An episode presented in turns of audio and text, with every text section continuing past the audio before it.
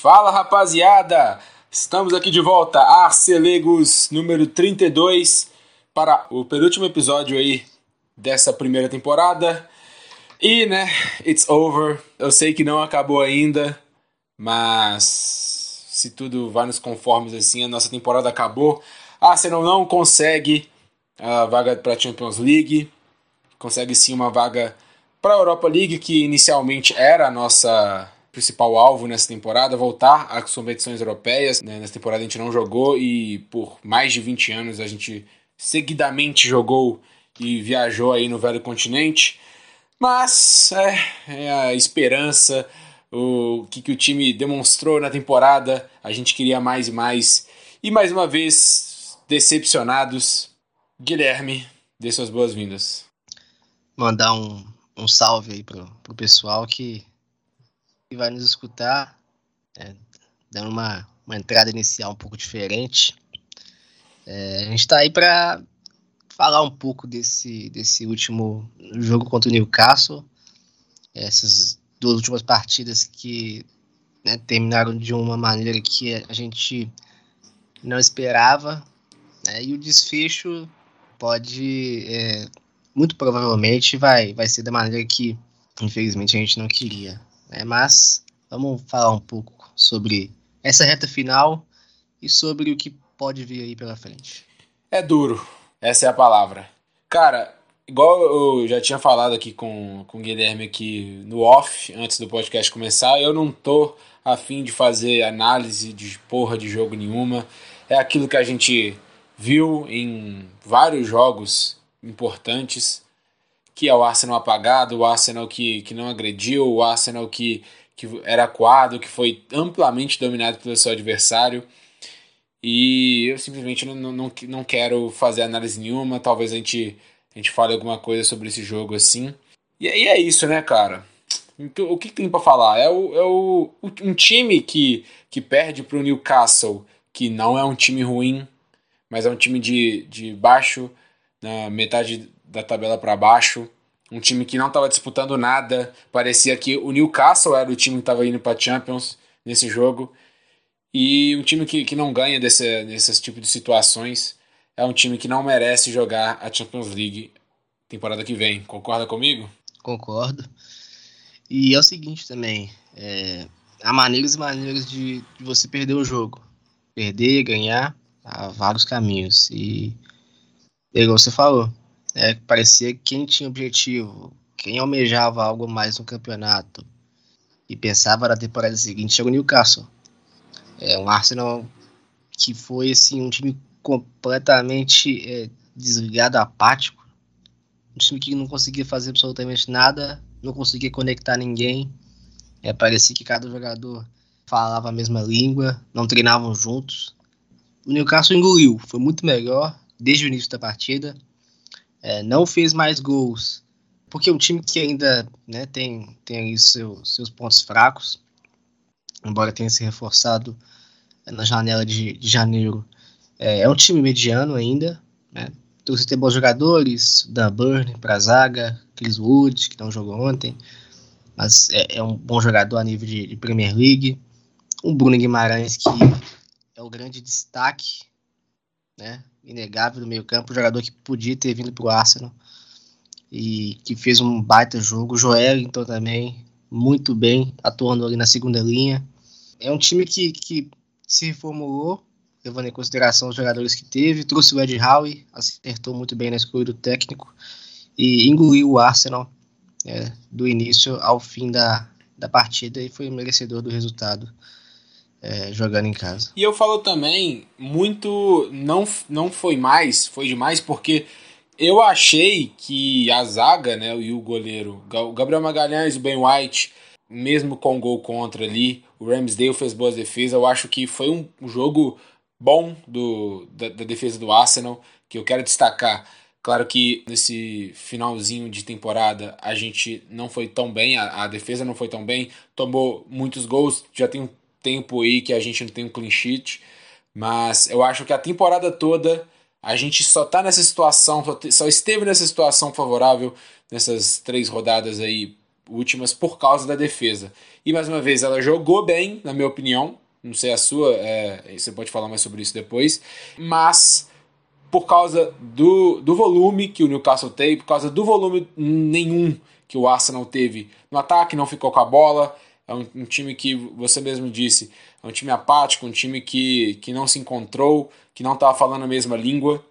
E até na posse de bola geral aqui a gente vê com 49% da posse de bola, mas aí é mais, mais pro final ali que bateu o desespero, mas também nem conseguiu criar muita coisa. Um time que não conseguiu criar nada, é simplesmente a Champions League ganha não tendo o Arsenal e tendo assim o Tottenham, que é um time muito mais, muito mais pronto, um time que tem estrelas, que, que pode trazer um perigo. Sim, sim, só um pitaco aqui sobre, principalmente sobre o Ben White, levando em consideração o contexto assim, coletivo no geral, é, acho que tanto o Magalhães como o Ben White até conseguiu segurar bem, certo, de certo ponto, é, a, as investidas do, do Newcastle. Mas uma coisa que eu reparei ali na hora, acho que já estava 1 a 0 pro Newcastle, que o gol contra foi dele, né, infelizmente. É, se não fosse dele, seria do, do Wilson, provavelmente, mas é, não é esse o caso. Quando estava 1 a 0 ele conseguiu desarmar ou bloquear uma finalização e inclusive apareceu bem nesses lances. Mas na hora que foi levantar e Ramsdale tentou ali dar, dar uma, uma sacudida no ânimo, né? E a gente viu o semblante dele um pouco abatido para baixo. E é, o Ramsdale é um cara mais enérgico, tentando levantar um pouco essa moral, mas é, viu que, que o jogador sentiu né, que o Ben White também é um jogador jovem, né? Não está acostumado tanto a, a, esse tipo de situação. É, o jogador também que vem de, vem de lesão agora. Primeiro jogo como titular, não sei o quanto Isso. ele estava confiando ali nessa, nessa situação. É, e, e também pelo contexto ruim ali, de, um, de estar tá jogando fora, de estar tá atrás do placar, eu acho que é simplesmente é algo mais coletivo, né? Todo, a gente não viu muitas pessoas do, do Arsenal muito para cima, né? É, isso, isso com certeza acaba contagiando todo o restante dos jogadores. Inclusive, acho que até os mais experientes, porque a gente não via essa, essa tomada de, de, de decisão, né, de você chamar mais um grupo, você juntar. E isso, e com certeza, cara. Assim, sem psicológico, não tem como você não fazer nada. Né, uhum. Nada na vida, não só no futebol. E ontem isso foi um exemplo claro, principalmente após o primeiro gol do Newcastle. E é isso, cara. Eu já não, sei mais o que falar, falar sobre o jogo, eu acho que é isso. Vamos aqui falar sobre o, o, que, o que está por vir, que é né, o Tottenham com 68 pontos, joga contra o Norwich fora de casa, Norwich já rebaixado, né? Se não for, sei lá, o, o Puck meter um hot trick aí pro, pro Norwich, que seria algo tipo, talvez um em um milhão, Tipo, não, não contem com isso, não contem com isso. O Norwich não vai ganhar do Tottenham. Pode até empatar, né? Por causa do saldo de gol, que o Tottenham tem muito mais saldo de gol que a gente. Tá com dois pontos acima. Então, se, se empata e o Arsenal ganha do, do Everton, que, que não se salvou ainda, pode jogar esse jogo aí para valer. Seria com pontos igualados e eles com saldo de gol a mais. Mas, cara, é uma situação aí bem difícil uma situação que a gente esperava mais, mas vendo pelas expectativas aí da, da temporada, a gente conseguiu, né? A gente até tinha falado no, no, meio, do, no meio da temporada assim que, que mesmo se a gente não conseguisse a Champions, que, o, que a gente gostaria que o trabalho do Arteta continuasse. Eu acho que muito ou quase unicamente a culpa, a culpa entre aspas, né, desse, dessa falha de, de não ter conseguido essa vaga, é muito pelo elenco, pelo elenco fragilizado, pelo elenco jovem, porque a gente é um time em reconstrução ainda. É um time que, que tá buscando ainda a sua identidade. A gente não viu muita identidade do Arsenal, a gente via cada jogo o Arsenal jogando de uma maneira, é uma maneira que talvez seja eficaz, que, que conseguiria vitórias, mas não, não é uma maneira que a gente via, pelo menos, por exemplo, o Arsenal de Arsene Wenger, que era um time bastante leve, um time bastante ofensivo. Então, é um time em reconstrução, cara. A gente tem que colocar isso na cabeça. E também, não sei se é bom falar isso, né? Mas pelo menos a Europa League eu vejo, talvez a gente consiga ser campeão. A gente já bateu na trave aí, já foi para semifinal, mas hoje o time eu vejo que já, já começaria a sua competição sendo um dos favoritos. O ruim também que reforços, né, cara? Porque a gente sabe que jogadores hoje, eles querem jogar a Champions League. Simplesmente eles querem jogar a maior competição do planeta. Então nomes como Tillemans, o Gabriel Jesus, a gente vai ver aí o que, que vai acontecer, se eles querem mesmo, se eles confiam no projeto, mesmo sem a Champions League. Essa é uma coisa que eu, que eu fico bastante triste, porque a gente poderia reforçar ainda mais nosso elenco para a próxima temporada e talvez não conseguindo, a gente não vai conseguir contratar esses jogadores, né? É, é, com certeza. Como, por exemplo, o Gabriel Jesus, né? Fica um pouco difícil, né, cara? Porque, imagina, tirar o Gabriel Jesus de um time que disputa a Premier League todo ano, que entra na Champions sempre como um dos favoritos, e para depois ele sair de lá para ir para o Arsenal, que vai disputar a Europa League, independente de, de ser favorito ou não mas é um time que na Premier League ainda não tem o um patamar para disputar com o Liverpool e o próprio City. É difícil imaginar um pouco essa situação. Né? Ou seria uma proposta salarial muito acima, o que eu vejo como improvável, nem faria isso, ou o poder de persuasão enorme. Ou talvez, né? O Gabriel Jesus, a gente sabe que ele, que ele quer muito protagonismo, e no City ele não teve. Talvez seja um pouco mais possível se eles prometerem esse protagonismo pro Gabriel Jesus, que eu vejo ele tendo no Arsenal, mas, tipo, essa situação ele, eu vejo até, né, a gente sabe que tem muito, muitos times querendo ele, assim, mas talvez ele queira ficar na Premier League. Pode ser, pode ser essa questão, né, do que você falou sobre Jesus.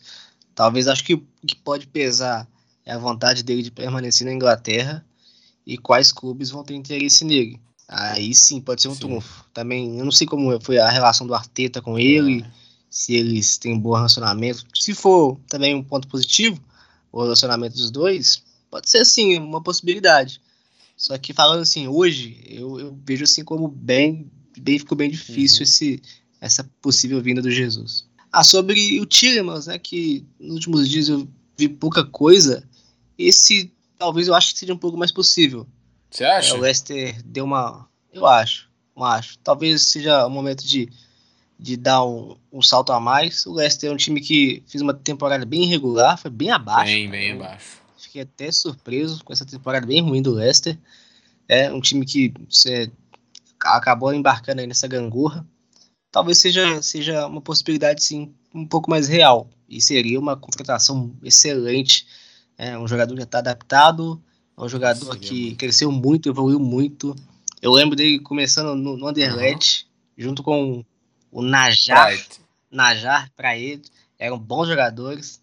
É, e hoje já é um, um jogador de, de, primeira prateleira no futebol inglês e meio campista de, de ótimo nível que não reforçaria demais o, o elenco do Arsenal. Eu sou muito fã, sou muito fã dele.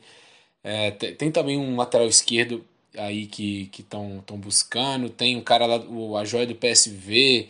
Então, cara, a gente vai fazer um podcast ainda sobre, sobre rumores, quero fazer, só para citar alguns mesmo, porque é tudo a ver, porque a gente já tá falando sobre vaga na Champions League e isso impacta, sim, bastante em tem jogadores, etc. E a mensagem que a gente quer colocar aqui é que o processo continua, o Arteta ele teve o contrato estendido, a diretoria e os donos parecem estar confiando no processo, permanecer aí a reconstrução, esperamos que nessa janela mesmo que seja difícil pegar alguns jogadores de primeira prateleira, mas que consigam gastar, gastar bastante aí, ver algumas renovações que tem para fazer. Eu já vi muita gente falando sobre a renovação do Euneni, talvez o Enquetear, Vamos ver o que acontece com o Lacazette também. Esse aí pode ir embora, foda-se. Mas vamos ver o que vai acontecer.